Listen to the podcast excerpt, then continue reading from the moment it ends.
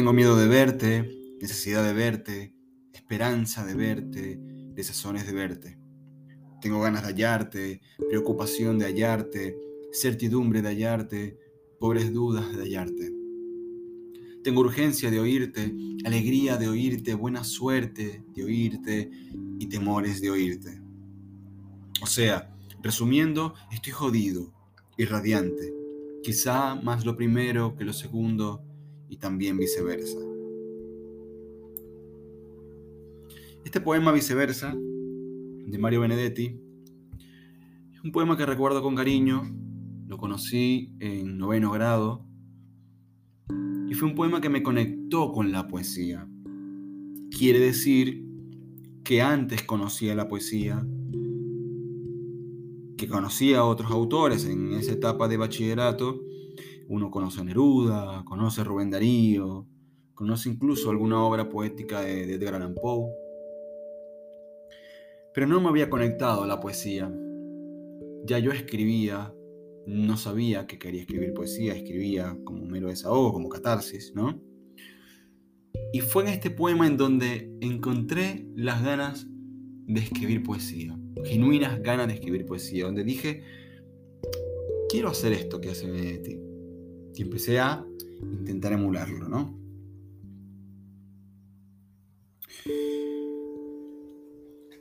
Traigo este poema en este capítulo porque estuve escuchando una entrevista a Borges donde dijo la siguiente frase. La poesía debe darnos la sensación no de descubrir algo nuevo, sino de recordar algo olvidado.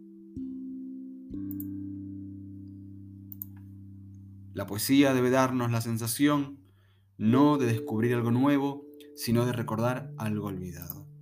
Y esta frase es muy poderosa porque tanto para los lectores como, como para los escritores nos da algunas claves de la verdadera poesía. Siempre, y ustedes lo saben, lo he dicho muchas veces, hablo de la poesía como género literario. Después, si quieren tomar la poesía como otra cosa, quizá no, quizá no es el podcast, ¿no? Pero acá hablamos de la poesía, ¿no? Y todo lo que representa la poesía escrita. Hay muchos escritores o nuevos escritores, incluso he tenido alumnos, que sienten que están inventando la poesía o se frustran por creer que no están haciendo nada nuevo. Y la realidad o al menos así lo creen algunos de los grandes, como por ejemplo Borges. Yo que no soy grande también lo creo. En el arte uno no inventa nada. En la poesía, que es lo que en lo que intento llevarlos, no se inventa nada ya. Y además no es, es el objetivo de la poesía, no es decirle a la gente, descubre esto, te doy esto que no sabías, yo lo acabo de inventar. En realidad la poesía recoge cosas que están dentro nuestro, pero que las hemos olvidado. Y por eso cuando se habla de la imagen poética en la poesía, se habla de que la imagen, dentro de lo que tiene que ver el concepto desde lo psicológico, habla de remembranzas. La imagen poética es una remembranza, algo que ya teníamos en nuestra cabeza, pero que la poesía, en su recurso de imagen poética, es un disparador para que eso que teníamos en nuestra cabeza salga a flote.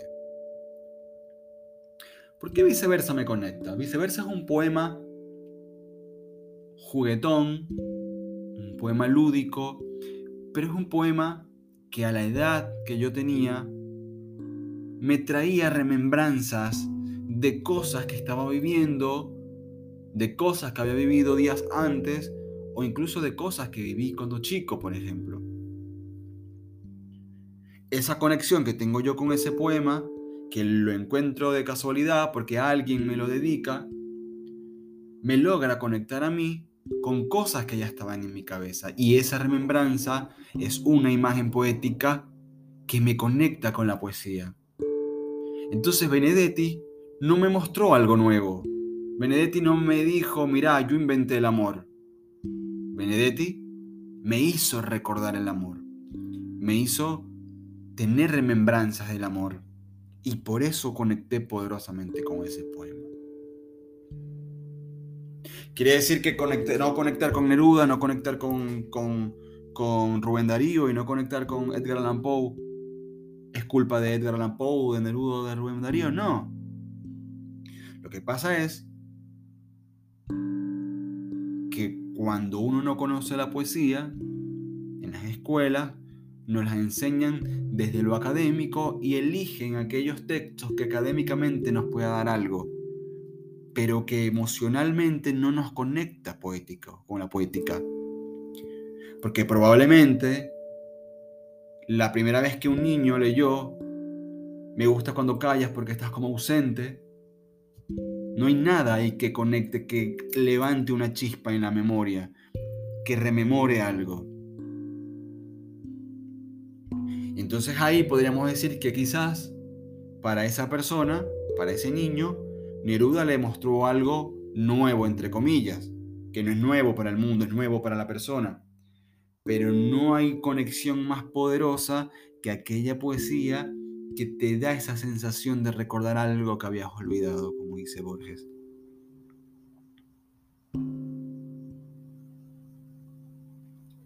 Entonces, cuando se busca leer poesía, normalmente nos vamos por los caminos que nos llevan hacia la remembranza.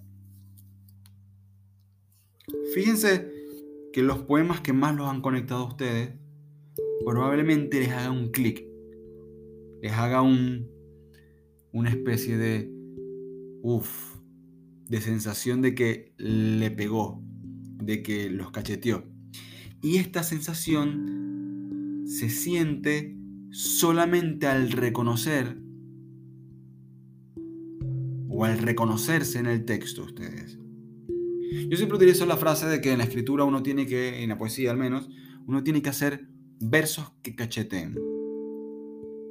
Así como el poeta Perry Reverdi dice que el real afuera es una interpretación en nuestro real adentro, todo tiene que ver con nuestra memoria. La primera vez que nosotros recibimos un golpe, no descubrimos el dolor, el dolor ya fue inventado, lo conocimos. La próxima vez que nos muestren una mano abierta y venga el cachetazo, nos va a doler antes de que nos toque el cachete. El fuego nos va a quemar antes de tocarnos. El agua nos moja antes de mojarnos. La caída duele antes de golpearnos. El desamor nos rompe antes de rompernos. Y ahí está la poética. La poética está en que estamos prevenidos porque sabemos que algo entendemos o algo conocemos de lo que viene. Por eso cuando nos enamoramos nos da miedo. Por eso cuando vamos a enfrentar algo que creemos que nos pueda doler, nos duele. Por eso los niños, por ejemplo, cuando entienden sobre el dolor y empiezan a entender que las cosas puntiagudas hacen doler, ven una aguja y le temen. Y ni siquiera ha llegado el pinchazo. Entonces muchas veces cuando ustedes vayan a su biblioteca y busquen, revisen los libros que tienen, probablemente tienen esos libros que les remueven cosas internas a ustedes y muy probablemente no tengan libros que les enseñen cosas nuevas. Me refiero a la poesía, obviamente. Porque además no trasciende esa poesía. El poeta que escribe desde la sensación de que tiene que enseñarle al lector algo nuevo, no lo logra. El poeta que escribe con la sensación de que quiere remover una fibra, llega, porque principalmente remueve la propia fibra. voy a leer otro poema de, Benedetti. Voy a leer varios poemas de Benedetti porque em, llegué a la poesía propiamente, o sea, llegué a decir quiero escribir poesía con Benedetti. Dice, porque te tengo y no, porque te pienso, porque la noche está de ojos abiertos, porque la noche pasa y digo amor porque has venido a recoger tu imagen y eres mejor que todas tus imágenes. Porque eres linda desde el pie hasta el alma, porque eres buena desde el alma a mí, porque te escondes dulce en el orgullo, pequeña y dulce, corazón coraza. Porque eres mía, porque no eres mía, porque te miro y muero y peor que muero si no te miro, amor, si no te miro. Porque tú siempre existes donde quiera pero existes mejor donde te quiero. Porque tu boca es sangre y tienes frío. Tengo que amarte, amor, tengo que amarte. Aunque esta herida duela como dos, aunque te busque y no te encuentre, y aunque la noche pase y yo te tenga y no.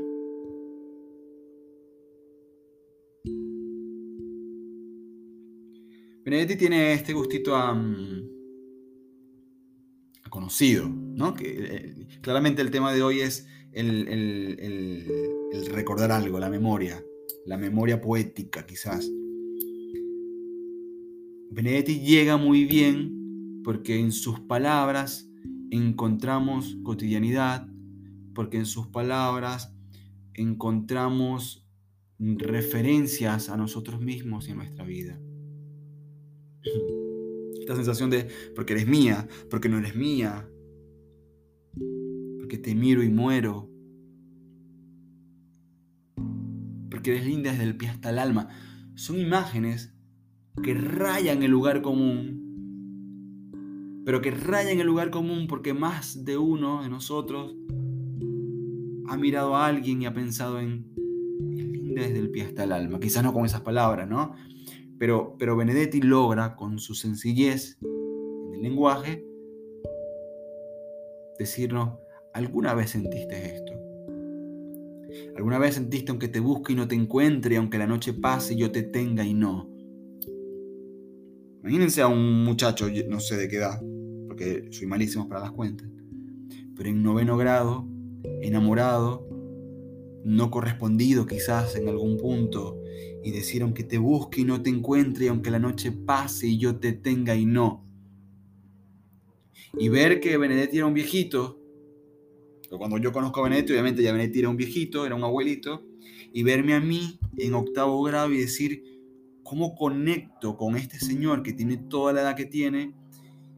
Y, y, cómo las palabras que él dice conectan en mi adolescente, ¿no? ese lenguaje sencillo. Pero más allá del lenguaje es este tema de la remembranza, de, remover en nuestra memoria cosas que ya entendemos, que estamos empezando a entender, el amor, el desamor, el no corresponder, el, el mirar, el estar enamorado, en que nos parezca linda o lindo a alguien. En la memoria está la poesía. En la memoria está la poesía. Escribir desde la memoria nos va a dar lectores que leen con la memoria. Escribir desde la memoria, leer con la memoria. Ese es el secreto, tanto para los escritores como para los lectores, de lograr lo que Borges llama los dos momentos poéticos primer momento y el más importante, cuando alguien agarra el libro y abre las páginas, empieza a leer, se empieza a integrar y a reconocerse en las palabras. Y el momento de la, de la concepción del texto, que sin esa lectura es un texto y ya dentro del libro. escribir desde la memoria, leer con la memoria. No inventamos nada, chicos. Poetas, todos, que están empezando, alumnos, colegas, no inventamos el agua tibia, no inventamos nada. Creer, creer que estamos siendo anárquicos con nuestra poesía es simplemente ignorar que tenemos mucho tiempo, tenemos mucho tiempo, tenemos mucha gente detrás de nosotros que ya se dio golpes con la máquina de escribir, que ya estuvo nadando en aguas de la poesía y que ya fueron anárquicos y que fueron anárquicos de los anárquicos y el ismo que tumbó otro ismo y el vanguardismo y el surrealismo y el ultraísmo y el simbolismo y el modernismo y todos los ismos que cada vez que salía uno se pensaba en los anárquicos de la poesía. Pensar hoy que hacer poesía sin estudio, sin profundización y sin una real entrega de la memoria, de nuestra memoria, de nuestra sensibilidad, de nuestra emoción en el texto, es hacer poesía anárquica. No, chicos. Es otra cosa. La memoria. Escribir desde la memoria. Leerles otro poema de Benedetti.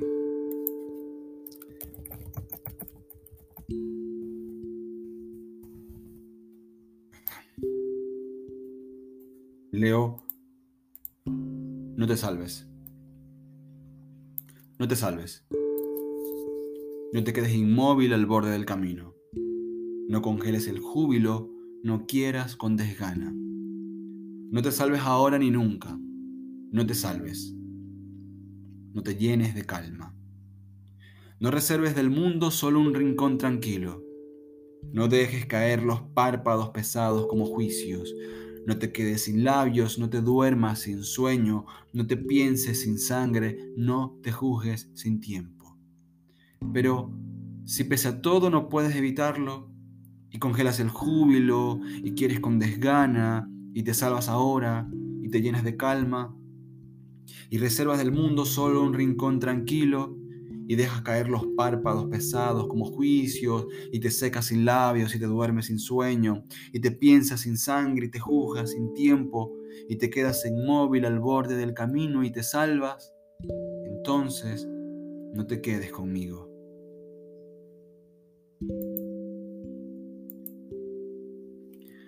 Con este texto termino el tema de hoy que era el tema de la memoria, lo importante que es la memoria en el poema, lo importante que es que un poema te remueva la memoria. Espero que como escritores les quede algo y como lectores vean a la poesía como la Polaroid. Entender la poesía como una imagen, una instantánea de algo que ya existió en la memoria del poeta o en nuestra propia memoria. Entonces, leer los poemas como si escudriñáramos un álbum de fotos nos cambia toda la perspectiva. Abran ahora, después que terminen de escuchar esto, un libro de poesía que les guste y vuelvan a leer ese poema que les gusta mucho y léanlo como si estuvieran dándole zoom a una fotografía. Escudriñelo como un álbum de fotos viejas. Y después me cuentan. Yo soy Gabriel Urrutia, esto es Maldita Poesía, si les gusta, compártanlo. Em, me ayuda un montón compartiéndolo, comentando también en las publicaciones de Instagram, arroba gabugabucho. Estoy tomando en cuenta las cosas que me dicen, sé que están, que están escuchando, me encanta cuando me escriben y me dicen que les gustó o que no les gustó también. También estoy tomando en cuenta eh, eh, consejos que me están dando, así que eh, van a ver que este podcast, que este capítulo tiene una musiquita de fondo que simplemente es para, para evitar algunos silencios. Y nada, nos vemos en la próxima. Hasta pronto.